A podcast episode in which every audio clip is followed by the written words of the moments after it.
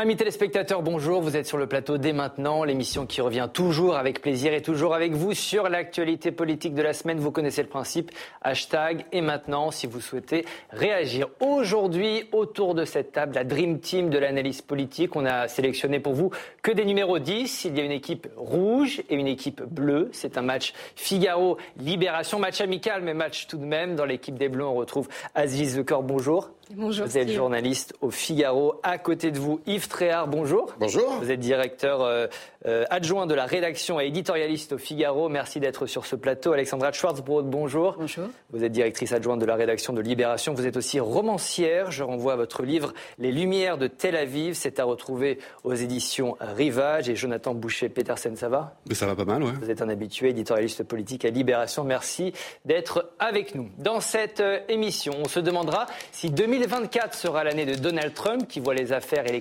candidatures à la Maison-Blanche se multiplier face à lui. Si 2027 sera celle d'Edouard Philippe, qui nous a envoyé une carte postale cette semaine. On s'interrogera aussi sur l'état de notre démocratie. Et puis, et puis, on fera le bilan du bras de fer autour de la réforme des retraites. Mais La d'abord. séance est ouverte. Merci, Président Larcher. Mais d'abord, l'horreur, l'abomination en plein cœur de la ville d'Annecy. Ce jeudi, près du lac, un homme armé d'un couteau a attaqué un parc pour enfants. Il a été euh, ensuite interpellé par la police. Sa nationalité syrienne, son statut réfugié en situation régulière. Quelques minutes après euh, l'événement, certains responsables politiques se sont empressés de tirer des leçons de cette affaire. Écoutez. Autrefois, les demandeurs d'asile fuyaient leur pays pour échapper à la mort. Désormais, ils quittent leur pays pour tuer nos enfants. Alors, bien sûr, demain, on vous parlera de décence. On vous dira que ce n'est pas le moment de parler des coupables ni des victimes, qu'il faut attendre. Mais je vous le demande, ne vous laissez pas intimider. Il y a aujourd'hui une gestion euh, catastrophique de l'asile en Europe. Nous, Donc ce sont les règles a- européennes qu'il faut changer Il d'abord faut changer les règles françaises et il faut plus se soumettre à des règles qui nous sont imposées, qui sont inadaptées. C'est assez éloquent comment certains, très chauds, se sont refroidis quand on a su un peu plus de choses sur cet homme. C'est-à-dire qu'on touche quelque chose que nous sommes une nation. Il y a des choses qui sont euh, symboliquement puissantes, d'ailleurs qui touchent même au-delà de nos principes républicains. Des enfants en bas âge, c'est du jamais vu. L'horreur atteint un niveau et tout le monde s'est un peu arrêté un instant. Ça ne veut pas dire que le débat politique continue pas. Donc il faut, surtout quand on a peu d'informations, garder cette décence. Ce qu'on sait euh, à l'heure où l'on se parle, c'est que l'agresseur est un réfugié syrien de 32 ans de confession chrétienne, donc ni terroriste ni islamiste. Il agit sans mobile terroriste apparent, selon euh, le euh, parquet. Mais évidemment, tout ça peut très vite évoluer. Yves, vous avez fait un édito dans votre, journal, Le Figaro, ce vendredi. Pour vous, l'émotion ne doit pas empêcher le débat. Jamais. Bah, sinon. Euh, On parle de temporalité aussi. Là, euh, voilà. Oui, mais Est-ce ça qu'on va- n'est pas allé un peu trop vite faut arrêter ces, ces pudeurs de jeunes filles, ça n'existe pas. Et puis, euh, quand on vous dit ça, c'est que ça arrange l'un ou l'autre camp, d'ailleurs, hein, à chaque fois. Bon, non, il y a des questions. Après, il faut que les questions soient pertinentes. Et euh, quand j'écoute Éric Zemmour ou quand j'écoute certains qui immédiatement après, euh, pensant que c'était peut-être un attentat euh, islamiste et tout, euh, euh, partent comme un seul homme, là évidemment, il y a. Mais ça n'empêche pas de se poser des questions sur le droit d'asile, parce que euh, les, les questions sur le droit d'asile, elles, elles, elles préexistaient à cette, euh, à cette, à cette tentative d'assassinat néanmoins. Euh, le droit d'asile est un problème pour tous les pays euh, aujourd'hui européens et qui ont bien du mal à s'accorder pour le faire, pour être d'accord entre eux sur ce que doit être l'asile. D'abord pour appliquer aussi les on va y règles. revenir, ouais, de on va y revenir, mais juste Et vraiment sur- faut- sur ces interventions Moi, je crois que c'est tout à fait. Je vais vous dire une chose. C'est hypocrite que de dire l'émotion doit empêcher la réflexion. Non, c'est ridicule. Alexandra, vous avez aussi fait votre édito du vendredi sur cette affaire. Pour vous, il y a de la récupération politique dans cette histoire. Bah, évidemment. Vous avez parlé de débat, mais là, j'ai j'ai pas entendu d'ouverture, de, démarrage de débat. Non, ce sont des hommes politiques qui ont asséné euh, des messages qu'ils ressassent en permanence. Je pense à Éric Zemmour, je pense, je pense éga- également à Ciotti, Eric Ciotti. Euh, euh, ce sont des messages qu'ils ressassent, qu'ils ont ressassés tout l'hiver, et avec une sorte de d'impatience et d'aigreur, parce qu'évidemment, les thèmes de l'immigration ont été totalement éclipsés par la crise politique et sociale euh, générée par la, réforme des retraites. Euh, donc on voit bien qu'il y a des tentatives à certains moments de récupérer ce sujet-là, de le remettre à la une, euh, et, même le, ministre de l'Intérieur, Gérald Darmanin, qui, pousse pour un, projet de loi sur l'immigration. Donc on voit bien qu'il y a cette envie de remettre en permanence ce sujet sur le devant de la scène, sur les priorités, alors que les Français, quand on, sonde les, les Français, c'est pas du tout. Leur préoccupation première, c'est le pouvoir d'achat, c'est le travail, euh, c'est évidemment le climat, mais ce n'est pas du tout euh, l'immigration. il y, a, un côté un peu opportuniste aussi là-dedans, dans cette euh, réaction rapide après l'événement? Je ne crois pas en la récupération politique, parce que le rôle précisément du politique, c'est de se saisir des signaux faibles qui existent dans la société et de créer des débats autour de ces questions. Là, il se trouve qu'en effet, le droit d'asile doit être débattu et va être débattu avec le projet de loi immigration. pour l'automne, prévu pour l'automne? C'est une thématique importante. Et l'immigration fait partie des thématiques euh, qui euh, sont chères aux Français. Euh, il y a un sondage récent paru dans le Figaro, fait par Odoxa, qui, disait que 74% des Français considéraient qu'il y avait trop d'immigration en France. Donc on voit que c'est une préoccupation première pour les Français. Jonathan, même question. Est-ce que voilà, ce que ce que dit ma team, l'équipe à droite, c'est voilà, il y a beaucoup d'émotions, mais il y a un sujet, l'immigration, et il faut l'ouvrir. Il n'y a pas vraiment de délai euh, de décence, comme, un, le sujet évoque euh, Alexis Corbière. Il est déjà ouvert. Deux, les, les, débats qui s'ouvrent sur des moments d'effroi et de sidération. La question de l'asile, elle se pose pas à l'aune de est-ce qu'on fait rentrer des meurtriers sur le sol européen? C'est pas ça du tout. C'est la question effectivement de, la soutenabilité pour un certain nombre de populations qui ont un avis souvent de plus en plus tranché sur ces questions-là. C'est pas parce qu'il y a 74% sur un sujet que ça en fait une préoccupation majeure. Ça veut simplement dire que sur ce sujet-là, les gens ont des positions très tranchées. Mais ça veut pas dire que c'est plus important que d'autres sujets, urgence écologique, euh, inflation et tous les sujets sur la table. Donc oui, il y a, y a il y a des positions assez aiguës sur la question de l'immigration. Mais moi, je veux bien être la jeune fille euh, qui a des pudeurs et qui les assume. Parce que franchement, je vois pas ce que disait Alexandra. C'est comme ça que la gauche a perdu euh, beaucoup de terrain et a perdu ouais, Je suis pas sûr que c'est comme ça que la droite en regagne bah, tellement et elle n'est pas en très bon état aujourd'hui, sauf, enfin, je sais pas où vous bah, situez la droite, mais en tout cas. Il s'agit pas de la droite. Euh, bah, le gouvernement, le gouvernement. encore une fois, monsieur, moi, je suis pas. Je pense qu'il y, a un enjeu à faire nation à un certain moment, c'est-à-dire. Faire nation. Quoi faire nation? Laissez-le terminer. Je vous redonne la parole.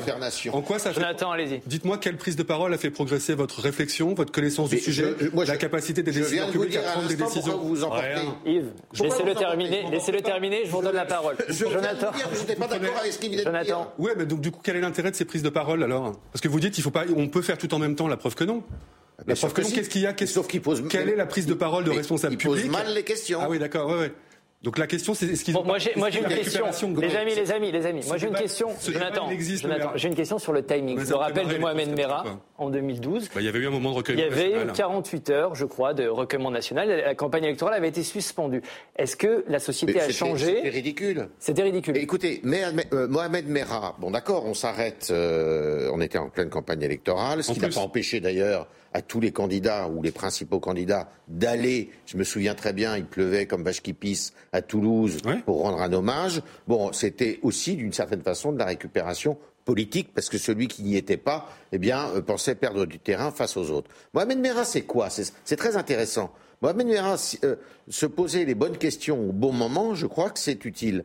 C'est vrai que Mohamed Merah, par exemple, a été le début d'une vague d'attentats en France qui, les uns après les autres, peu ou prou se ressemblaient et avaient les motifs, les mêmes motifs. Donc là, je trouve que ce qui serait intéressant, ce ne sont pas les interpellations de M. Zemmour ou de M. Ciotti, qui, un, font évidemment de la récupération politique, qui, deux, sont à côté de la plaque complètement parce qu'ils euh, ne euh, connaissent pas la réalité de ce qui s'est passé, ils, parlent beaucoup trop tôt. Bah, c'est le problème de réagir à chaud. La question, c'est est-ce qu'il faut réagir tout de suite ou attendre quelques jours oui, mais on peut. Vous faites la démonstration. Par exemple, l'édito que j'ai fait ce matin, moi je ne suis pas homme politique ni engagé politiquement euh, sur le plan militant, mais l'édito que je fais ce matin, comme Alexandra peut faire le sien, et c'est tout à fait normal, l'édito que je fais ce matin, c'est pas parce que c'est vrai qu'il y a de l'effroi, il y a de la sidération, il y a de l'horreur, ce qu'on ne peut pas se poser quand même des questions sur l'asile. Et ces questions personne, existent. Personne ne dit ça. La question telle qu'elle est posée, c'est justement la question du timing. Il n'y a aucune urgence à occuper le terrain dans les heures qui suivent un drame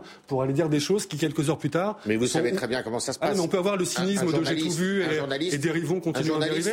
Moi, j'ai encore un peu d'espoir sur, cette question-là. anticipe euh, sur les un journaliste, traite les Alors, sur le fond, alors allons, peut-être sur le fond, Alexandra. Sur le fond, cet homme, en plus, était en situation régulière. Voilà. Alors, c'est pas évident. Ça, je pense qu'il faut le. Mais même ça, on sait pas. C'est génial de tirer des conclusions. Alors l'enquête est en cours, mais pour l'instant, ce qu'on sait à l'heure où l'on se parle, c'est que c'est un, homme en situation régulière. Il a obtenu l'asile en Suède et est allé ensuite euh, en France où il a demandé, il a obtenu l'asile il y a 10 ans en Suède et ensuite il s'est rendu à, France. Je vous, invite à aller voir le règlement, euh, le règlement de Dublin, puisque c'est la première chose que j'ai faite hier. Le règlement de Dublin, c'est très simple. Vous avez des conditions qui autorisent à naviguer d'un pays à l'autre. Euh, pour naviguer d'un pays à l'autre, pour aller d'un pays à l'autre, quand vous êtes, euh, quand vous avez obtenu votre statut de réfugié dans un pays donné, pour circuler, il faut soit que vous ayez une offre d'emploi, soit que vous ayez euh, une nécessité familiale. ça, il faut le remettre en cause, c'est ce que vous dites aujourd'hui Non, je dis pas que, non, pas du tout. La possibilité pour un réfugié en situation régulière de, circuler d'un pays à l'autre. dans ce cas-là? Non, il n'était pas dans ce cas-là. Surtout que euh, si vous n'avez pas ces conditions-là qui sont remplies, vous n'avez la possibilité de sortir du pays dans lequel vous êtes réfugié que pendant trois mois. Alors peut-être a-t-il fait des allers-retours, je ne sais pas, mais euh, il y a quand même des questions qui doivent se poser. Alexandra, quelles questions doivent se poser Jonathan, euh, votre collègue, Alexandra, et puis je vous donne la parole ensuite. Non, mais moi ce que je pense, c'est que ce sujet de l'immigration est un sujet trop euh, sensible, trop important. Il est important, même s'il n'est pas en tête de priorité des, Français, il, reste important. Et, je pense qu'il est justement, il est trop important pour être traité comme ça, de façon aussi simpliste que ce qui a été fait jeudi après, juste après cette tragédie et, de façon aussi haineuse. On voit bien, il faut. C'est ça le problème. On voit bien d'ailleurs le débat là entre nous. Euh, ce, sujet ne peut pas être traité sans qu'immédiatement euh, il y ait des invectives et des, propos haineux. Alors, ce qui n'a pas été le cas ici, euh, bien heureusement, mais mais c'est. comment vous expliquez ça, ça que le débat ne puisse pas être serein? Bah parce que c'est un c'est un sujet compliqué et c'est vrai que la gauche, alors la gauche pour le coup gagnerait à s'en emparer, mais de ah façon dépassionnée, de façon dépassionnée, en remettant le sujet de l'immigration, en remettant le sujet sur la table et en, et en, le traitant euh, avec calme et sans sans agressivité, sans haine et sans propos définitifs. vous êtes d'accord sur, sur la position, le positionnement de la gauche vis-à-vis de l'immigration? Oui, on a, on a, vu euh, que la pauvre Carole Delga, euh, qui a tenté euh, d'en parler, certes maladroitement, avec quelques erreurs. Vous parlez de l'immigration, hein, c'était pas sur l'affaire, c'était pas sur Annecy, vous parlez de... oui, de Carole Delga sur l'immigration. on voit que la gauche, en fait, ne peut pas parler de cette thématique parce qu'il y a des courants contraires et donc ça crispe tout de suite ce camp. on en reparlera peut-être après quand on parlera de, Jean-Luc Mélenchon. Euh, mais sur, euh, sur le, fond du problème, récemment, Emmanuel Macron a parlé de décivilisation. Mhm. Euh, je crois qu'on pourrait parler peut-être de brutalisation. Alors, ça, ne vient pas de Norbert Elias, cette fois, ça vient plutôt de Georges Mauss, qui, pour, faire, pour le dire brièvement, après la Première Guerre mondiale, expliquait qu'il y avait une accoutumance de la société, des sociétés qui avaient connu la Première Guerre mondiale, à la violence. Et ça a permis, en gros, d'installer la matrice des totalitarismes les ressortissants des pays qui connaissent la guerre, euh, les, Afghans, les Syriens, sont accoutumés à une certaine forme de violence. Et quand ils viennent euh, sur notre sol, s'ils ne sont pas euh, sains psychiatriquement, c'est le cas de beaucoup de ressortissants, notamment syriens, et peut-être même des chrétiens qui ont été dans les geôles de Daesh, parce qu'on favorise aussi l'accueil des chrétiens d'Orient. C'est grave de dire ça. eh bien, eh bien, ça pose question parce que ça met en danger Très rapidement, Jonathan. mais encore une fois, ça, fait, ça veut dire que ça fait, ça, ça fait quand même, enfin, c'est quand même euh, l'essentiel des violences qui sont commises en France et dont les Français sont victimes sont commises par les Français. Donc, on peut pas réduire la question de la violence ou penser ou faire croire qu'il suffit de fermer cette vanne-là pour retrouver une société civilisée. C'est pas vrai. Il y a quelque chose qui, quand on dit effroi, sidération, c'est qu'on est devant quelque chose qui aussi dépasse la capacité rationnelle à formaliser les choses et à trouver des réponses simples. Moi, je, je crois, franchement, je pense pas que ce soit un mal de prendre juste un peu de temps pour que les faits soient établis qu'on sache de quoi on parle. Moi, puisque chacun cite son édito, moi j'ai écrit hier un édito qui finit en disant la gauche gagnerait à parler des questions d'immigration. Donc il n'y a pas de problème à être d'accord là-dessus. Carole Delga, honnêtement, c'est pas parce qu'elle parle d'immigration qu'elle est pointée, parce qu'elle raconte n'importe quoi sur euh, un certain nombre de personnes qui sont françaises et qu'elle résume à leur statut d'enfant, petit-enfant d'immigrés. Donc il y a, encore une fois, je ne crois pas que la décence soit une plus Son, camp qui s'en est un sujet sur lequel je suis sûr que vous allez être d'accord. On va revenir sur cette semaine de lutte finale autour des retraites. Mardi, les syndicats et les oppositions avait appelé à manifester dans toute la France. Jeudi, l'Assemblée nationale devait se pencher sur une proposition de loi pour abroger la retraite à 64 ans. Résultat, peu de monde dans les rues et des débats au Parlement qui ont tourné court. Regardez. Je vous mets en garde solennellement, mes chers collègues. nous ne sommes que de passage ici et que de cet abaissement du Parlement ne peut ressortir que désintérêt pour nos institutions et dans le pire des cas, colère et violence. Jusqu'où votre fureur de tout détruire va-t-elle nous conduire? À quel extrémisme en êtes-vous réduit aujourd'hui pour camoufler votre forfaiture? Vous avez fait les poubelles de la Ve République pour écraser le choix du peuple et de ses représentants. On ne peut pas se moquer de l'Assemblée nationale comme vous le faites. C'est une question de dignité de nos débats. Comment peut-on laisser l'Assemblée nationale bafouer la Constitution? Vous êtes des grands professionnels du chahut. Le chahut constitutionnel voulu par Lyotte, mais qui dit rien, et par LFI, c'est ça la véritable atteinte à la démocratie. Vous comprendrez notre déception dans cette proposition qui en réalité porte un projet uniquement négatif, presque nihiliste, car dans cette proposition de loi, il n'y a que la négation et le vide à offrir. Vous ne proposez rien d'autre que de vous défausser parce que vous n'avez pas de projet alternatif commun. Et donc, en conclusion, je vous le dis, pour ce qui nous concerne, nous continuerons à travailler. Voilà, la proposition de loi a été euh, retirée pendant euh, son examen. La réforme des retraites n'a donc pas été euh, abrogée cette semaine, ce qui nous entraîne à cette question. Emmanuel Macron a-t-il ou pas gagné le bras de fer autour de la réforme des retraites? Deux invités sur ce plateau ne sont pas d'accord. Vous allez voir vraiment pas du tout d'accord. Faut-il s'étonner? Euh, Je ne sais pas. D'un côté, on a Yves, de l'autre, Jonathan. Euh, Jonathan, c'est un duel. Vous savez comment ça fonctionne. Vous avez 45 secondes pour nous dire pourquoi, euh, selon vous, non, Emmanuel Macron n'a pas gagné son bras de fer dans l'histoire dans des ah bah, Tout dépend ce qu'on entend par, par gagner. C'est-à-dire, si, comme on savait dès le départ qu'il y a la possibilité pour l'exécutif de recourir à l'article 49.3, c'est-à-dire le, suspense sur le passage en force, si, si telle était la stratégie, il n'y avait pas de sujet. Après, c'est qu'est-ce qu'il a gagné? Sur, une réforme qui n'est pas une réforme spécialement marquante, qui est une réforme assez, banale au fond, euh, même si elle a été considérée comme injuste par 93% des actifs. Euh, on a, si on se souvient les, les, choses vont vite, je sais, mais si on se souvient juste de la réélection d'Emmanuel Macron et, la promesse de faire les choses autrement, euh, on peut dire qu'on est aux, antipodes et un régime qui, qui avance de plus en plus à la schlag. De l'autre côté, il y avait l'idée de cette majorité relative à l'Assemblée, qui était enfin l'occasion presque vertueuse de, trouver des alliances, de, construire des majorités. C'était l'œuvre d'Elisabeth Borne. Bah, de fait, il n'y a toujours pas d'alliance pour Renaissance qui reste en majorité relative. Donc voilà, démocratie représentative abîmée, démocratie sociale contournée. Vous avez entendu le gong, hein, Oui, bien sûr, mais c'est pour, dire que ça se finit. Non, donc non, moi je pense que le pays n'a pas gagné en tout cas. 45 secondes, vous allez nous expliquer pourquoi, selon vous, Emmanuel Macron, oui, a gagné. Bah, factuellement, il, a gagné, il a gagné, puisque la loi est passée, elle va être euh, euh, promulguée, elle va être appliquée, euh, si les informations sont bonnes, elle va être appliquée dès la rentrée. Donc, il a, après un bras de fer qui a duré quelques six mois ou, huit mois, eh bien, euh, réussi euh, cette promesse, qui était la seule promesse de campagne d'ailleurs, qu'il avait formulée. Après, moi, je veux bien le procès en inconstitutionnalité. Il tient pas debout puisque les articles euh, auxquels a recouru l'exécutif sont tous des articles de la Constitution. Il les a cumulés. Il avait le droit de le faire. Rien ne l'en empêchait. Le Conseil constitutionnel a dit banco. Donc aujourd'hui, eh bien c'est une réforme qui est une réforme quand même importante puisque c'est n'est pas une réforme simple de réformer les retraites, eh bien, euh, aujourd'hui, il a réussi son pari. Oui, il faut le faire en 45 secondes. Oui, il, il s'est passé quelque chose sur ce plateau pendant qu'Yves parlait. Azilis a fait une petite moue de la tête. Expliquez-nous pourquoi vous n'êtes pas d'accord avec Yves. Non, je me situe un peu entre les deux, en fait, je crois. Ah. Euh, je dirais que c'est une demi-victoire pour Emmanuel Macron parce que, de fait, la loi a été promulguée. Euh, ce n'est pas du tout antidémocratique d'utiliser le 49.3 et le passage en force. Je pense même que c'est... L'article 40 en plus, hein et l'article 40. Il les a tous cumulés. Il les a tous cumulés.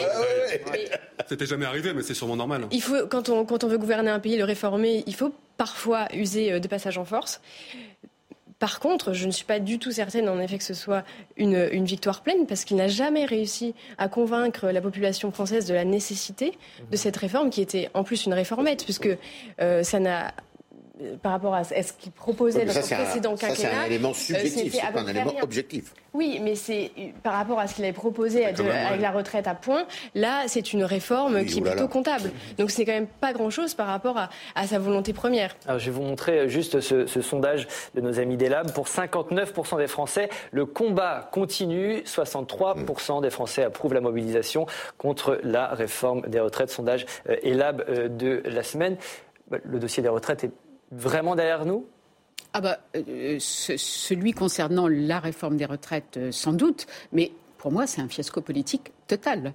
Là, pour le coup, je suis d'accord avec vous quand vous dites qu'Emmanuel Macron n'a pas du tout réussi à convaincre. Et, surtout, cette, ce qui s'est passé, cette crise, euh, a, à mon avis, éloigné encore plus euh, les Français de la politique. C'est-à-dire que ça a dégoûté tellement de gens de voir que de toute façon leur voix n'était pas entendue, ils pouvaient se mobiliser, ils pouvaient faire n'importe quoi, ça ne servait à rien, que je pense que le, taux d'abstention euh, va grossir encore plus aux prochaines élections. C'est-à-dire que ça a vraiment dégoûté plein de gens de la politique. Par ailleurs, ce qui s'est passé donne, si jamais, si par malheur l'extrême droite un jour arrive au pouvoir, là, elle, dispose d'outils. Euh, ça, a montré qu'elle pouvait disposer d'outils. Les richesses de notre Constitution. Mais, oui, mais ça, c'est ça, ça c'est très, Il y a un côté politique de la terre brûlée institutionnelle, c'est-à-dire pour, pour euh, et franchement, je suis assez d'accord. C'est une réforme. Autant la réforme de 2017, il y avait un vrai questionnement, une vraie ambition. C'était le, Macron disruptif, le Macron différent. Là, voilà, on est dans une réforme telle qu'elles ont été faites, plus ou moins. On a choisi de cliquer le plus injuste. Hein, je vous rassure, aucune des personnes autour de cette table n'est concernée, si tant est qu'elle ait fait euh, quelques études après le bac par cette réforme. Donc voilà, ça, les Français l'ont très bien compris. Euh, et c'est pas tant le fait de réformer les retraites ou les débats budgétaires qui ont braqué le pays. C'est l'injustice qui a été patente, et au moins le, débat parlementaire aura au moins servi à mettre ça sur la table, et de la manière, parce qu'après on peut, il n'y a pas un constitutionnaliste qui dit euh, business as usual, ils disent tous, il y a une accumulation de dispositifs qui verrouillent la possibilité d'expression du Parlement, qui pose question. Oui, non, non, non mais alors attendez, euh, peut-être que c'est encore plus sur le plan, sur le plan objectif et, factuel, il a gagné. Il n'y a pas de match, enfin c'est clair qu'il a gagné, et il a gagné à la régulière. en revanche, en revanche, en revanche, si on prend euh, le climat du pays, alors là, j'adhère complètement à tout ce qui a été dit, c'est-à-dire que le, la tension n'est pas n'a pas été n'est pas dissipée. Je veux dire que par là, il a il a gagné avec les moyens dont il disposait, mais je suis pas certain que ça soit que ça ne soit pas une victoire à la Pyrrhus. C'est-à-dire que certes, la, maintenant la, retraite sera à 64 ans. D'ailleurs, euh, ce qui est assez intéressant, il faudrait voir combien de personnes ça, ça concerne, puisque euh, il y a un Français sur deux qui n'est pas concerné par cette par cette réforme. Mais comment vous interprétez vous les, ça ne veut pas dire que ça n'a pas détérioré le climat politique. Hein. Qui disent qu'il faut continuer le, combat. Comment ce combat bah, Le combat, il va, bah, il va se déporter sur d'autres sujets, très vraisemblablement. Je ne sais pas de quoi sera fait demain, mais euh, on parle beaucoup du pouvoir d'achat, on parle beaucoup euh, euh, de la fiscalité. Il y a plein de sujets. La gauche peut peut-être faire mener un combat sur une fiscalité vis-à-vis des plus riches. Enfin, il y a, Alors oui, il y a, plein, de, Je, vais, montrer, montrer, ce tweet de Manuel Bompard, député coordinateur de, de la France Insoumise. Il a publié le, le, tweet suivant Nous faisons le serment de tout faire pour abroger la retraite à 64 ans. C'est une promesse qui est condamnée à ne jamais être tenue Là, en tout cas, je ne vois pas très bien comment il va pouvoir euh, s'y employer dans les, mois et les années qui viennent. Euh, cela dit, ce qui, ce qui est surtout préoccupant, c'est qu'il y a une colère qui va s'enquister, qui est en train de s'enquister. Et ça, c'est très dangereux parce que euh, à la prochaine occasion, ça va ressortir et encore plus fort. Donc c'est comme si les, les, fondements de la société française là étaient, euh, étaient rongés par une colère importante et, et, et qui risque de, de, de fragiliser. un peu comme les gilets jaunes. On n'est pas sorti des gilets jaunes. On n'est jamais sorti des gilets jaunes. Après, euh, il faut que la, la gauche peut-être sorte de, de ce discours. Ils vont pas continuer à taper sur des casseroles tous les soirs à 20 h pendant des mois et des mois. Il faut que la gauche ait un, un, un discours structurant et, un, et quelque chose à proposer pour les mois à venir, et notamment sur les débats qui vont euh, nous intéresser euh, sur l'immigration dès l'automne. Il faut qu'aussi la gauche puisse porter un, vrai discours là-dessus. La NUPES a annoncé déposer une motion de censure qui sera discutée la semaine prochaine. Aucune chance que ça passe, Jonathan? Aucune chance, je ne sais pas. Le groupe LR est quand même quelque chose de très dur à lire, hein, et même le gouvernement s'y est, cassé les dents. C'est d'ailleurs un, des, principaux problèmes de ce début de quinquennat. Comme je disais, c'est majorité relative et incapacité à toper avec ce qui est euh, le groupe le plus naturellement euh, raccord avec la proposition politique du moment chez les macronistes, c'est-à-dire la droite. Donc ça a été le, problème, c'est ce, qui les a, ce qui les a fait esquiver le vote en deuxième lecture.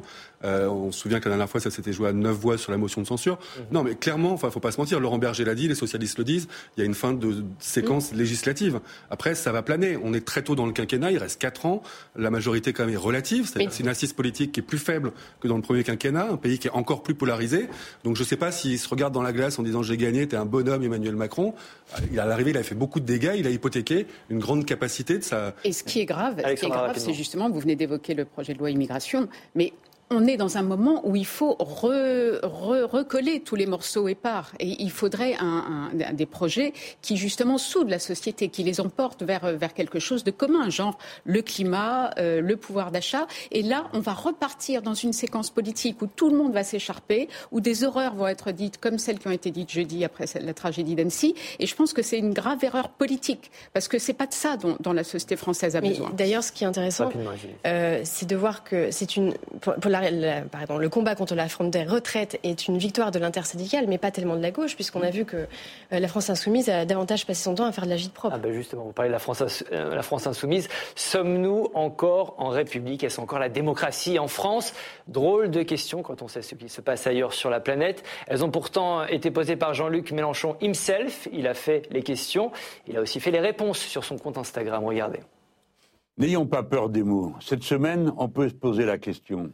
Sommes-nous encore en République? Est-ce encore la démocratie en France? Eh bien, on a de nombreuses raisons de penser que non. Il n'y a pas une démocratie dans le monde où l'on vit déjà dans la situation dans laquelle se trouvent les Français. Est-ce qu'on est encore en République quand le droit de manifester est disputé comme il l'est aujourd'hui? Lorsque on peut rouer de coups des journalistes dans une manifestation ou frapper des parlementaires.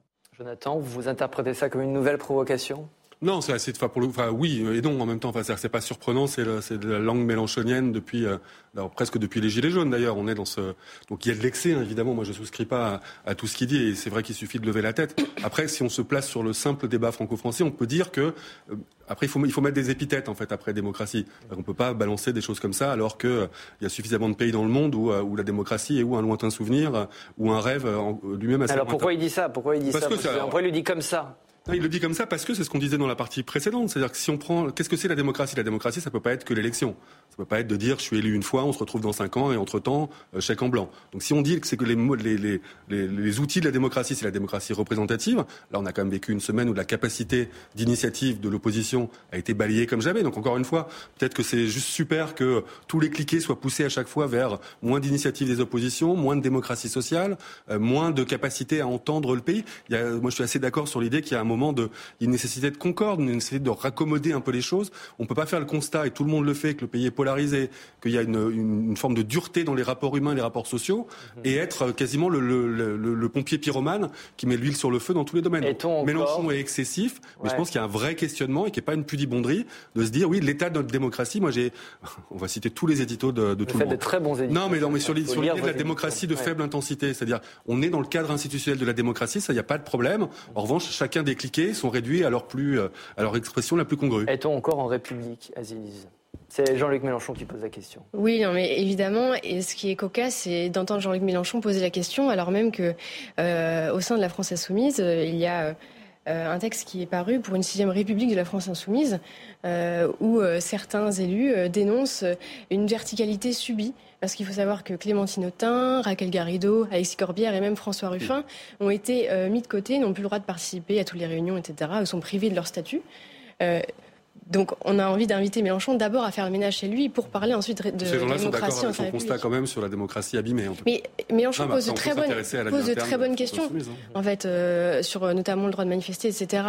Mais simplement, ses conclusions, à mon avis, sont, sont à la fois malhonnêtes et, et en plus dangereuses dans la manière de le présenter. Yves il y a une chose qui m'étonne chez Jean-Luc Mélenchon, qu'on présente toujours comme quelqu'un de très très cultivé, de faire la confusion entre république et démocratie. C'est pas toujours euh, synonyme. Euh, après, bon, on est dans un régime très particulier, qui est un régime qui a été voulu par un homme. Moi, j'estime qu'on est en démocratie, que les libertés ne sont pas en danger, mais c'est vrai que euh, c'est assez étonnant. Mais alors, il y a ce génie français, si vous voulez, qui, qui, qui est absolument exceptionnel. Euh, on est dans un régime euh, quasi enfin semi-présidentiel, euh, où c'est vrai que le pouvoir législatif n'a pas beaucoup euh, voix au chapitre, mais où on a réussi quand même les Français à imposer au président de la République une chambre un hémicycle, une Assemblée nationale qui soit une Assemblée nationale digne d'un vote à la proportionnelle quand même. Donc c'est les Français qui ont voulu tout ça aussi, parce qu'on dit c'est Macron, mais Macron euh, s'il avait pu se passer d'une majorité relative, il s'en serait passé. C'est que, que, la démocratie fonctionne très bien en France. Mais la, démocratie, c'est ce qu'on en fait. Alors, c'est ce que sont, ce qu'en font ces responsables, ces dirigeants. Euh, et euh, de ce point de vue, quand on veut aller vers la démocratie participative, on peut pas dire que Macron ait été d'une honnêteté euh, extraordinaire dans ce domaine. On l'a vu avec l'écologie, euh, on le voit sur plusieurs sujets où il fait mine de, il fait semblant. Il fait, c'est un homme qui fait souvent semblant. Ça, c'est de la pipe. Pardon Parfois, il y a des petits bruits Ça, c'est de la pipe. des interventions du, du président. Oui, c'est votre première, Yves. J'avais oublié de vous, vous avertir. D'accord. Mais euh, voilà, donc euh, c'est c'est vrai qu'on peut se poser des questions. Néanmoins, je trouve que c'est un régime euh, qui fait la. Enfin, ce ce sont des institutions plutôt qui font la preuve euh, de leur qualité puisqu'elles sont euh, d'une longévité assez exceptionnelle. Vous avez été déstabilisé. Toutes nos excuses, euh, cher Non, non, non, mais euh, À gauche, d'autres membres s'inquiètent aussi de l'état euh, de notre démocratie. C'est ce que vous disiez, Jonathan. On va les écouter, ces responsables politiques. Aujourd'hui, on vit une démocrature, mais cette démocrature peut demain ouvrir à une dictature. Je ne dis pas qu'on est en Pologne et qu'on est en Hongrie. Mais quand, euh, à un moment donné, vous écrasez la démocratie parlementaire et la démocratie sociale, qui renforce l'autoritarisme, qui euh, consiste à disqualifier en permanence et à combattre les contre-pouvoirs, ça s'appelle une dérive illibérale. Ce sujet des institutions, c'est très fort à gauche. On a l'impression que c'est seulement quand la gauche est dans l'opposition. Un peu l'impression, cette impression-là. Bah, C'est-à-dire que là, on, on a vécu une, sé- une séquence quand même qui, est, qui a fait beaucoup de mal à la démocratie, c'est vrai, puisqu'il n'y a pas pu y avoir de débat. Alors cela dit, c'est vrai que LFI a contribué à, à- à- à- à- à faire qu'il n'y ait pas de, de débat euh, au début des... de- pardon, des débats, j'arrête, j'arrête pas de répéter ce mot sur, le, sur la réforme des retraites.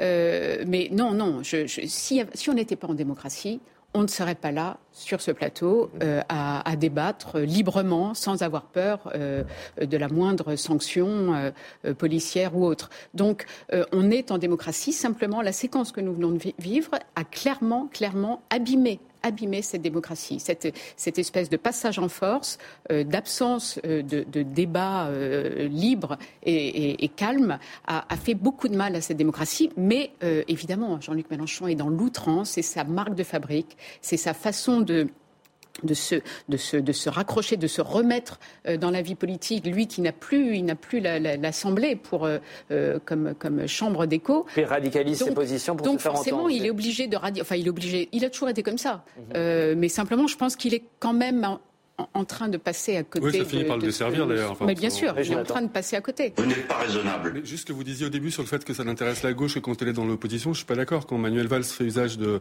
du 49.3 sur la loi travail, c'est une question qui traverse déjà la gauche. La question des institutions, la question démocratique, elle est au cœur de chez les écolos. Moi, je me Elle- souviens d'un certain François Mitterrand qui avait écrit euh, le coup d'État permanent et qui était arrivé ensuite au pouvoir. Oui, bah ça posait Sans déjà- réformer les institutions. Oui, bien Vous sûr. étiez très jeune. Il y avait déjà une forme, il y avait une forme d'hypocrisie, et c'est un peu ce que vous dites euh, avec, avec ironie. Donc, euh, ça n'empêche qu'après, on peut être sur euh, analyser les postures des uns des autres. Il n'empêche qu'il y a une question de fond.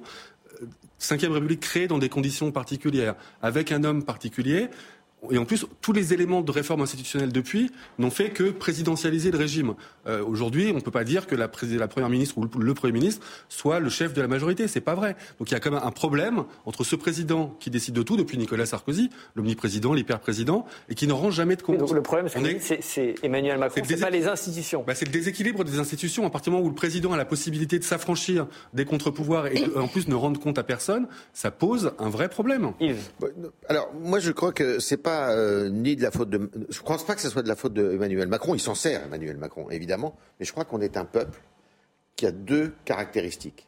C'est un peuple extrêmement bonapartiste, quoi qu'on dise. Et droite régicide en même temps. Comme à gauche, et régicide. Exactement. C'est exactement les deux caractéristiques. C'est- Évidemment, c'est- c'était généralité, mais on est extrêmement euh, bonapartiste et, euh, et régicide en même temps. Et donc, voilà, c'est comme ça.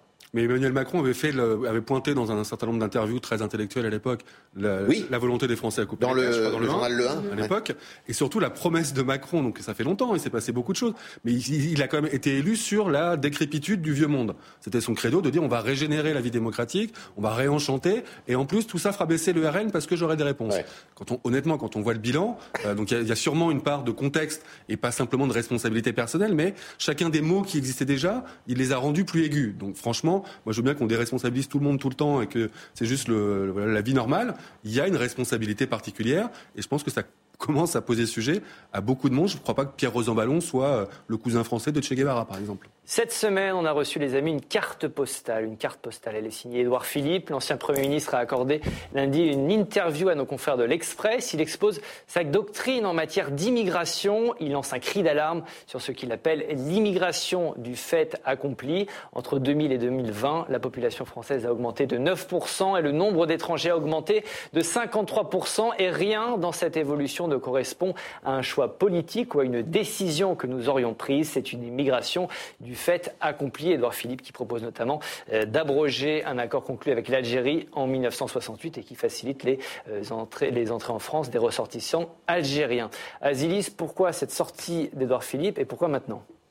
Alors, Édouard Philippe est assez malin parce que on a vu que sur les retraites, dont on parlait juste avant, il s'était positionné euh, de manière, en gros, à suivre aussi l'opinion publique et il ne suivait pas euh, la réforme d'Emmanuel Macron. Cette fois, sur le projet de loi, puisque l'opinion est en effet pour euh, des mesures euh, strictes sur l'immigration, il va plus loin que la majorité présidentielle, et donc il va encore plus loin que Gérald Darmanin, qui est censé représenter quand même l'aile droite de ce gouvernement, et il jette un pavé dans la mare, les obligeant à se poser la question de supprimer ce fameux accord bilatéral entre la France et l'Algérie qui favorise euh, l'immigration Ce que vous dites, c'est qu'il va braconner sur, sur le côté droit, voire l'extrême droite du spectre politique.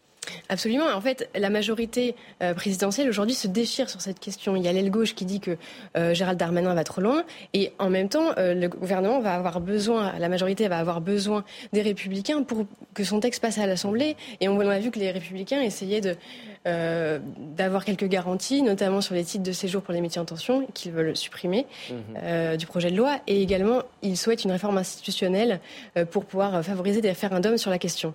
Donc, Édouard Philippe oblige euh, le gouvernement a droitisé son projet. Euh, on l'avait un peu oublié, il revient, c'est une petite carte postale qui nous envoie, il nous dit euh, ne m'oubliez pas pour 2027. Ah bah, clairement, clairement il, pour lui, la campagne de 2027 a déjà commencé, c'est-à-dire qu'il se, il se prépositionne. Oui, mais bon, vous savez, lui, il l'a clairement en tête. Qu'est-ce qu'il voit? Il voit qu'il y a pour l'instant, il n'y a personne à droite, la droite est en, la, la, droite est en miettes. chez, du côté du macronisme, pour l'instant, il n'y a pas vraiment euh, d'héritiers. Euh, à gauche, à gauche, c'est pareil. Pour l'instant, euh, tout est à faire. Il n'y a personne qui émerge vraiment. Donc, donc il se positionne. Et, on voit bien qu'il essaye, du coup, d'aller chercher du côté de la droite et l'extrême droite, ce qui, à mon avis, est quand même dangereux pour lui parce que il risque de s'aliéner toute cette partie centre-gauche qui se disait, qui se dit peut-être encore, bon, Édouard Philippe, finalement, c'est le, c'est le moins pire de tous. Euh, et, là, c'est assez dangereux, par ailleurs, comme vous le sous-entendiez, de sortir du bois quatre ans avant une élection, mais il pose, il pose tranquillement des, jalons. Je ne suis pas sûre que euh, cette sortie, précisément cette semaine, cette semaine-ci, euh, soit une très bonne idée. Euh, il était proche d'Alain Juppé. Là, ah, clairement, c'est une, une, rupture, Jonathan, sur, le, sur ce thème de l'immigration en particulier. Pourquoi ce thème déjà? Pourquoi il a choisi ce thème pour sortir du bois, Edouard Philippe? Bah, Parce qu'il est dans le débat, en tout cas. Enfin, on sent qu'il après, après, il ne va pas à contresens de l'opinion. Enfin, s'il si, prenait le, le, le d'un coup sabre clair, le courage politique sur, sur un sujet, d'aller euh, euh porter des positions qui, euh, qui le mettent en difficulté, mais c'est euh, l'honneur parce que ce sont mes convictions. Là, on pourrait dire il y a un acte politique. Là, fondamentalement, il pousse le bouchon. C'est un peu ça, il envoie un signal. Ça montre en tout cas qu'il n'y aura pas d'héritier du en même temps. On, glose beaucoup sur la droitisation du, macronisme au pouvoir, avec donc, des hommes forts, Darmanin, Le Maire, Blanquer dans le premier quinquennat. Euh, là, on sent qu'Édouard Philippe, d'une certaine manière, il a tranché. Et on l'a vu sur tous les sujets, parce qu'avant de se rallier bon, Michel Michou à la réforme de, enfin, à cette réforme des retraites, il, était dans une position quand même assez maximaliste aussi. Hein. Il disait que lui, c'était 67 ans, la, mais la, bonne une fois qu'il est sorti du jeu, il se, il se met du côté de l'opinion majoritaire finalement. Il se met du côté de l'opinion. Bah, sur les, oui. Après, enfin, c'est le, je pense qu'il voit surtout que la, la, fin de, de, reconfiguration de la vie politique, elle se fait par tuer une bonne fois pour toute la droite. Que la gauche, quoi qu'on en dise, la NUP permet à la gauche, même si c'est pas clair, même si c'est compliqué, de se reconstituer. on voit que pour les européennes, on est dans un rapport entre la NUP et LR, on est dans un rapport de 1 à 3 quand même. Donc voilà, la, la gauche, pour le coup, le centre-gauche, ce sera un vrai sujet après. Lui, c'est la fin de l'OPA sur euh, la droite, avec un Éric Ciotti qui parle comme Marine Le Pen, hein, pour dire les choses. Alors, en tout cas, la sortie d'Edouard Philippe a fait beaucoup réagir, notamment à droite. Écoutez. Et curieusement, un meilleur observateur qu'un meilleur acteur. La retraite lui fait du bien. Je pense qu'il faut qu'il reste à la retraite. Cette proposition qu'il fait est une bonne proposition. Nous l'avions toujours faite. Et nous la défendrons. Maintenant, il faut l'expliquer au président de la République qui manifestement n'est pas tout à fait de cet avis. J'ai vu qu'Édouard Philippe, comme quoi il n'a pas fait euh, toute sa propre révolution, il reste au milieu du guet. Euh, il, il pousse des cris de vierge effarouchée. On est devant un homme politique assez classique Donc il a encore du, du chemin à faire pour vous retrouver Mais chez les LR. que il, il reconnaît que Ouais. il, il- il pointe les causes. Il, voit bien que les conséquences sont mauvaises, mais il ne veut pas s'attaquer aux causes. Hmm. Et c'est là le problème. Bon, Yves, il y, a, il y a un peu de rancune euh, chez les LR envers Édouard Philippe? Oh bah, les LR, ils ont bien du mal à savoir où ils habitent. Non, mais ce qui est intéressant dans l'histoire de, de Édouard Philippe, c'est que il y en a un qui fait pas beaucoup de bruit, mais euh, qui est la tête d'une grande région et qui euh, y pense tous les matins en se rasant, c'est euh, Laurent Wauquiez. Et en tenant les propos qu'il tient, Édouard Philippe, je me dis, je me dis, est-ce qu'il va pas, est-ce qu'il n'est pas euh, en train de d'essayer de fermer la porte à, Édouard Philippe, à Laurent Wauquiez? Ça va être compliqué pour Laurent Wauquiez euh, de rentrer dans le match dans ces conditions-là, alors, sachant qu'il est beaucoup moins populaire en image que Édouard Philippe. Ce que vous me dites, c'est qu'Édouard Philippe est en train d'essayer de tuer définitivement les Républicains. Alors, euh, moi, je me demande si le positionnement d'Édouard Philippe, tel qu'il l'a présenté là, euh, est, est un positionnement qui est euh, efficace. J'en doute. Parce qu'aujourd'hui, il y a encombrement à droite, mais il y a un endroit où il y a un vide sidéral et qui n'arrive pas à être rempli, c'est le- le- l'endroit du centre-centre-gauche. Euh, qui, est, qui est fondamentalement Édouard Philippe. D'ailleurs, quand vous discutez avec lui, c'est quelqu'un, je ne sais pas s'il est centre-gauche, mais il est quand même plutôt, plutôt à gauche du centre, on va dire. Oui. Euh, moi, j'ai fait des débats avec lui. euh, il est, il est, il est. Bah, euh, pas, pas sur tous les thèmes, euh, notamment parler des retraites, il n'est pas tellement. Vous pouvez en donner quelques preuves. Ça a changé. Ça, ça nous voilà, rassurerait. hein. Ça a changé. les Ça a retraites, changé. justement, il était sur une ligne un peu plus sociale que celle Oui, du oui, gouvernement. ça a changé. Hein, les retraites, il Ouais. n'était pas comme ça avant. Hein. C'est lui Euh, qui a purifié la première réforme des retraites oui. avec son âge pivot. hein, donc. Mais euh, donc euh, il, il est, euh, il aurait peut-être intérêt, je sais pas, hein, je, je parle en marketing politique, euh, à, aller sur d'autres brisés. Mais bon, Et pourtant, il reste, on va le voir, la personnalité politique préférée des Français. Édouard Philippe, euh, on va le voir, ce baromètre, ce baromètre Odoxa Mascaré euh, publié en février. Édouard Philippe recueille 41% d'opinion favorable. Et juste derrière, on voit Marine Le Pen avec 35%. ce qui est sûr, c'est que dans les mois à venir, il y a une tarte à la crème qui va être servie à tous les plats. C'est euh, les accords de 68 avec l'Algérie. Ça, c'est une. Euh, ça pèse quoi, euh, Édouard Philippe, dans l'opinion aujourd'hui, Alexandra, clairement? Bah, je- vous savez que quand vous êtes euh, en retrait comme ça, euh, en réserve de la République, c'est ça vous profite toujours parce que vous dites euh, du coup vous dites le moins, le moins de bêtises, bêtises possible, vous prenez pas trop parti. Avec le risque d'être oublié Euh, aussi. hein. Donc, avec le risque d'être oublié, mais on voit bien que régulièrement, il, il fait parler de lui. Euh, on voit bien qu'il est là, dans l'ombre, et qu'il il se montre de temps en temps. Édouard Philippe a laissé bizarrement une bonne trace euh, dans l'imaginaire collectif, alors qu'en effet, c'est vrai que sur la, réforme des retraites, euh, première mouture avec son âge pivot, il a quand même euh, sacrément crispé la, la population et surtout contribué à, durcir le, débat sur le sujet. Mais il a, il a cette, cette, cette image d'homme plutôt droit, un petit peu, il a récupéré un petit peu les côtés positifs d'Alain Juppé, c'est-à-dire ce côté droit dans ses bottes, ce côté loyal. Euh, voilà. Et, et comme surtout, le, problème, c'est le désert de Gobi euh, partout ailleurs euh, de- sur la scène politique. Il n'y a personne Pour la qui émerge. succession d'Emmanuel Macron. personne- oui, il n'y a personne qui émerge euh, pour euh, 2027. Donc, fi- finalement, moi, je, je suis plutôt rassurée qu'Édouard Philippe soit devant Marine Le Pen. Que ce qui m'inquiéterait, c'est que ce soit l'inverse.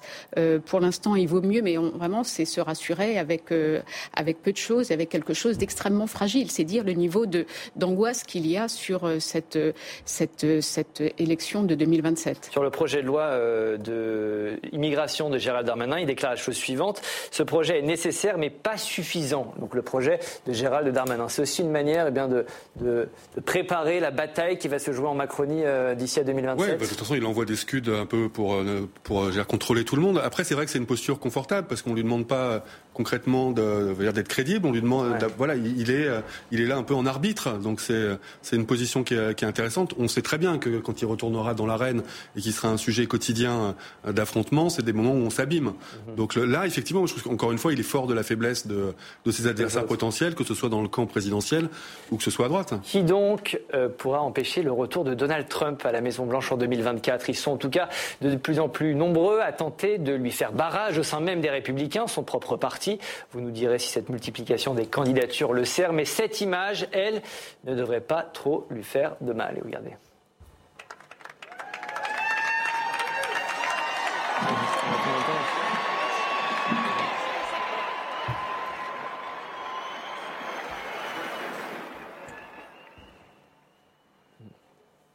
Yves, c'est un peu la chute de trop. C'est assez terrible pour Joe Biden. c'est cruel en tous les cas. Oui, enfin, moi, j'en reste quand même au, au midterms où euh, on annonçait une déculottée pour Biden. Et Biden, euh, ben, il, le camp de Biden hein, a, a, résisté. Première chose. Deuxième chose, quand vous discutez avec des Américains, alors euh, c'est pas du tout un sondage, hein, ce que je vous sers là, mais euh, de quelques Américains que je connais, euh, parce que nous, on voit par le petit bout de la lorgnette ici en Europe, enfin. Surtout vous, Steve. C'est gentil. Euh, non, non, mais je vous retire votre temps de parole tout de suite. Je ne généralise pas, mais beaucoup de Français, ils voient en fonction de son action à l'international, ouais. et puis euh, de ce qu'on en dit, parce qu'il est vieux, parce que. Non. Mais il y a une chose qu'il ne faut pas oublier, c'est que pour beaucoup d'Américains, alors je ne sais pas si c'est vrai pour tout le monde, il a restauré aussi les infrastructures américaines, où il est en train de les, les restaurer. Il a fait beaucoup de choses, en gros, -hmm. euh, qui euh, euh, une vraie politique, si vous voulez, qui, alors que le pays était en train de se déliter, enfin, j'exagère un peu, mais ouais. voilà. C'est plutôt une bonne présidence. Et, et c'est plutôt une bonne présidence. Alors voilà. Euh... Et est-ce que c'est le meilleur candidat euh, pour, Joe, pour, Donald Trump? On le voit, il est âgé, il y a ces images qui sont assez terribles. Est-ce qu'aujourd'hui Donald Trump se dit ah bah Joe Biden, ce serait bien que ce soit lui en face?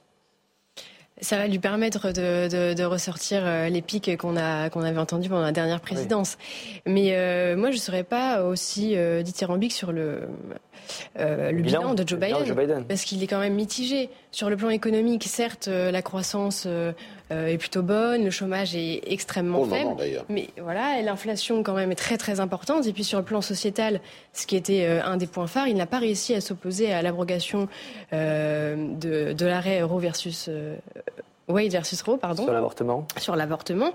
Et, euh, et, et, le plan international aussi va peser. Donc on verra ce qu'il en est.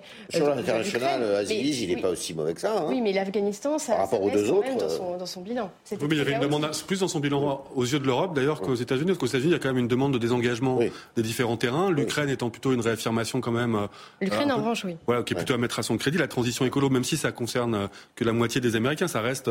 On dit qu'on est polarisé en France. Là-bas, c'est puissance 10. Juste pour l'âge, Trump, il a 4 ans de moins. Hein. Donc c'est vrai que lui 80 fait... ans euh, mais voilà, Joe Biden, on est quand même ouais. dans, des, dans, un, dans un duel euh, qui va être qui va qui va être singulier. Euh, on peut, il n'y a pas de Biden mania, ça c'est sûr que euh, même Obama, quand il la question de sa deuxième, euh, sa réélection se pose, il y a, même à Libé, il y a, il y a 75% des, des, des, des, démocrates qui la souhaitent cette deuxième candidature. Là, on est à 50%. En même temps, le meilleur épouvantail pour un démocrate, ça reste Trump.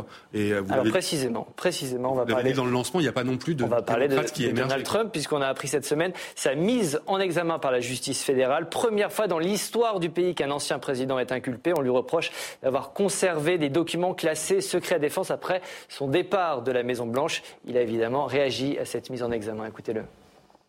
Ils s'en prennent à un président populaire, un président qui a obtenu plus de voix que n'importe quel autre président en exercice dans l'histoire de notre pays, de loin, et qui a fait beaucoup mieux la deuxième fois aux élections que la première. Et ils le poursuivent sur une fausse affaire de boîte, tout comme la fausse affaire de la Russie, de la Russie, de la Russie et de tous les autres. Tout ceci dure depuis sept ans. Ils ne peuvent pas arrêter car il s'agit d'une ingérence électorale au plus haut niveau. Ce qui s'est passé n'a jamais été égalé. Je suis un homme innocent. Je suis innocent. Donald Trump qui fait encore et toujours du Donald Trump. Est-ce que l'accumulation de ces affaires judiciaires, ça va lui porter préjudice? On rappelle que euh, un président, enfin un candidat peut être mis en examen et être candidat euh, à l'élection de, l'année prochaine aux États-Unis. Oui, oui, mais on, voit quand même que cette espèce de lo logorée un peu euh, hystérique, un peu, un peu, folle furieuse de Donald Trump fascine, a l'air de fasciner quand même beaucoup moins les Américains que qu'elle qu n'a pu le faire par le passé. Certes, il a toujours un socle de, de, partisans, mais, mais quand même, son aura a l'air de faiblir pas mal la, force des démocrates, c'est que, enfin, de, de Biden plutôt, c'est qu'il y a pour l'instant, il n'y a pas d'alternative à Joe Biden. C'est ça le truc. Mhm. C'est que euh, il y a personne d'autre pour l'instant qui émerge côté démocrate. Il y aurait pu y avoir Kamala Harris, mais elle n'a pas du tout, euh, elle a pas du tout pris la lumière. Elle est pour les Américains, elle est considérée comme beaucoup trop à gauche. C'est une femme, c'est une femme de couleur, et, et- et aux États-Unis, ça risque quand même encore de, de, de, de coincer. On a bien vu que Obama, ça avait, ça avait, ça avait euh, crispé beaucoup d'Américains. Ça a donné, ça a donné Donald Trump euh, à l'arrivée. Euh, non, c'est un. Je pense que Joe Biden, bizarrement, garde encore ses chances. Et je suis d'accord avec vous. Il a plutôt un bon bilan. Euh, il a plutôt un bon bilan. Et j'ai l'impression que les Américains sont quand même en train de se rendre compte que euh, il a aussi quand même pas mal calmé cette espèce d'hystérisation qu'avait provoqué Donald Trump. Et donc, pour moi, il, euh, il garde encore ses chances. Et Donald Trump, alors très rapidement, euh, Donald Trump garde aussi beaucoup, enfin garde aussi ses chances puisqu'il est en tête dans les sondages côté républicain. Comment vous expliquez, Azilis, que Donald Trump suscite quand même encore un certain engouement, un certain enthousiasme aux États-Unis côté républicain? Bah, ce qui est en effet étonnant, c'est qu'il n'y a pas d'autres figures qui émergent aujourd'hui. Par exemple, la Ron DeSantis, Mhm. euh, qui était quand même annoncé euh, comme euh, son euh, successeur, et aujourd'hui totalement Le décrédibilisé par, par Trump lui-même. Et euh, il ne parvient pas à se positionner. On voit qu'il y a pas mal de, de, de- de choses qui sortent, notamment par exemple euh, des, des migrants qui auraient été euh, déplacés en secret euh, par Ron DeSantis dans, sa, dans son État. Donc euh, des choses quand- commencent à émerger euh, sur lui, euh, assez troubles aussi. Donc finalement, euh, c'est peut-être euh, la, euh, les divergences au sein du camp républicain qui vont euh, faire gagner. Permettre une éventuelle ré- réaction de. Ce qui est réaction préoccupant quand on y pense, c'est que c'est quand même la pauvreté de la classe politique. Parce qu'on a, on a, on a bien vu qu'en France, on, a, on, a, on, a, on, a, on a subi un deuxième euh, Macron-Le Pen. Là, on va peut-être subir un deuxième Hmm. Biden-Trump. Problème des Et- renouvellements. Et et il y a un vrai problème de renouvellement politique euh, dans le monde, euh, vraiment. Alors nous, on va pas tellement se, renouveler. Merci Président Larcher, puisque comme chaque semaine, on termine l'émission par un top flop. Je vous pose une question simple. Qui a marqué l'actualité de la semaine en bien ou en mal? Azilis, je vous redonne la parole. Qui est votre top de la semaine? Alors je vais être magnanime. C'est vrai que Emmanuel Macron euh, nous a euh, habitués euh, à pas mal d'incohérences sur la question euh, euh, de, de l'identité de l'identité française, mais cette fois, euh, il a fait euh, l'éloge de l'esprit français au Mont Saint-Michel. Euh, il a rendu hommage à ses mille ans d'histoire. Et certes, le discours était un petit peu lyrique, mais il était assez subtil parce qu'il a euh, à la fois dit qu'il n'y avait pas d'identité figée et en même temps euh, qu'il ne fallait pas euh, gommer notre héritage. Vous faites du en même temps. Et votre flop Azilis de la Et mon flop, euh, c'est la destruction des 39 menhirs à Carnac. Absolument, remplacé euh, par un, un Monsieur monsieur bricolage. bricolage. Donc c'est c'est affligeant. Il y a plein de petits scandales dans ce scandale. L'enquête est en cours, on ne sait pas exactement ce qui s'est passé, mais tout le monde se renvoie la balle. Que ce soit le maire de Carnac, qui est quand même docteur en histoire et qui dit qu'il ignorait que c'était un site classé, ça paraît dingue. Euh, le, gérant euh, du supermarché quand même qui explique qu'il ignorait tout cela. Et enfin, ça paraît dingue, c'est terrible. Et euh, en plus, Carnac, c'est chez moi, donc je suis d'autant plus triste. Yves, votre top de la semaine Euh, mon top de la semaine, moi c'est une course automobile. Euh, non pas que je sois un fan de, de l'auto, hein, pas du tout. Euh, 24 heures du Mans. 24 heures du Mans. Euh, on, fait, on célèbre les 100 ans du 24 heures du Mans. Alors on va dire, ouais, mais sale pollueur. machin. Euh, non, d'abord parce que ça a une histoire personnelle euh, et familiale pour moi, euh, où j'ai toujours été assez de course pour des raisons familiales. Passion Première commune avec François Fillon, en tout cas. Première chose, ouais. Et la deuxième euh, chose, c'est que les 24 heures du Mans, contrairement à ce qu'on peut dire, a énormément fait progresser euh, justement le- le- le- l'automobile et la pollution Yves. et la lutte contre la pollution. Quel est votre flop de la semaine? Euh, Charles de Courson, j'ai trouvé que c'était assez. L'opposant, son, euh, son attitude le dans, la- Elliott. dans le débat de la réforme des retraites était vraiment euh, très étonnant. Lui qui prenait la retraite à 65 ans il y a encore 3 ou 4 ans. Alexandra. Et euh, qui s'asso- qui s'associe à des, à, des, à des députés qui n'ont rien à faire avec lui. Alexandra, votre top Mon top, c'est Mathieu Bellesi, un coup de cœur littéraire qui a remporté le prix du livre inter en début de semaine. Et, et vraiment, c'est un des plus beaux livres de 2022. Et ça raconte justement, on revient à l'Algérie, tout le monde devrait lire ça, les débuts de la colonisation bien, ouais. française en Algérie. Ou au moins la, double page dans Libé, un minimum. Et, et votre flop, Alexandra? Mon flop, ce sont les Russes qui, euh, qui bombardent les, les, les, les gens qui, les, les gens qui sont obligés, la population qui est obligée d'évacuer les zones inondées par euh, l'ex- l'explosion du barrage. Jonathan, votre top, rapidement, s'il vous plaît. Euh, non, pas, pas mon Très top. rapidement, s'il vous plaît. Non, non, mais en plus, c'est la première fois que je fais un top sur un ministre du gouvernement. Ah, donc, ça- euh, quand même, ça se me- ça fait plaisir. Non, sur Sébastien Lecornu, euh, plus en anti-modèle que, que, que pour lui-même, mais sur la loi de programmation militaire, beaucoup de députés, évidemment sans arrière, sans- non sans arrière-pensée, ont souligné sa, sa capacité d'écoute, de dialogue et d'amendement de, de, de ce texte, qui évidemment engage la nation au-delà des, des, des- des clivages partisans. Donc euh, voilà, il- beaucoup de députés ont, ont- ont salué son travail en disant que le- l'ensemble du gouvernement devrait s'en inspirer. Euh, voilà, on savait que c'était un ministre très politique. Il a plutôt fait le job sur ce sujet-là. Et votre flop de la semaine? Alors le, mon flop, c'est côté Rassemblement National, qui pris en flagrant délit de, mensonge. Je pense qu'on se souvient tous des images du défilé de l'ultra-droite le, le 6 mai, avec, euh, emmené par, par les gudards masqués. Euh, pression sur le RN à ce moment-là, avec les liens assez anciens, amicaux et, euh, et financiers euh, entre euh, le parti de Marine Le Pen et euh, deux personnages, Axel Lousteau et Frédéric Chatillon, à la tête d'un prestataire qui s'appelle e-politique. Donc évidemment, à écouter le RN, tout ça faisait partie du passé, plus aucun lien. Et on se rend compte par des révélations de France Inter hier que non seulement il y a toujours des liens, mais qu'au RN, on revendique que ces liens vont perdurer pour les prochaines européennes. Merci à tous les quatre. Merci, c'est la fin de cette émission. Merci d'avoir participé. Un énorme salut à vous derrière votre écran. Un immense merci, puisqu'on me dit dans l'oreillette que vous êtes de plus en plus euh, à nous suivre. Je vous rappelle que vous pouvez retrouver cette émission en replay sur notre nouvelle plateforme publicsena.fr. Et nous, on se retrouve la semaine prochaine, même jour, même heure et même endroit. Bye bye.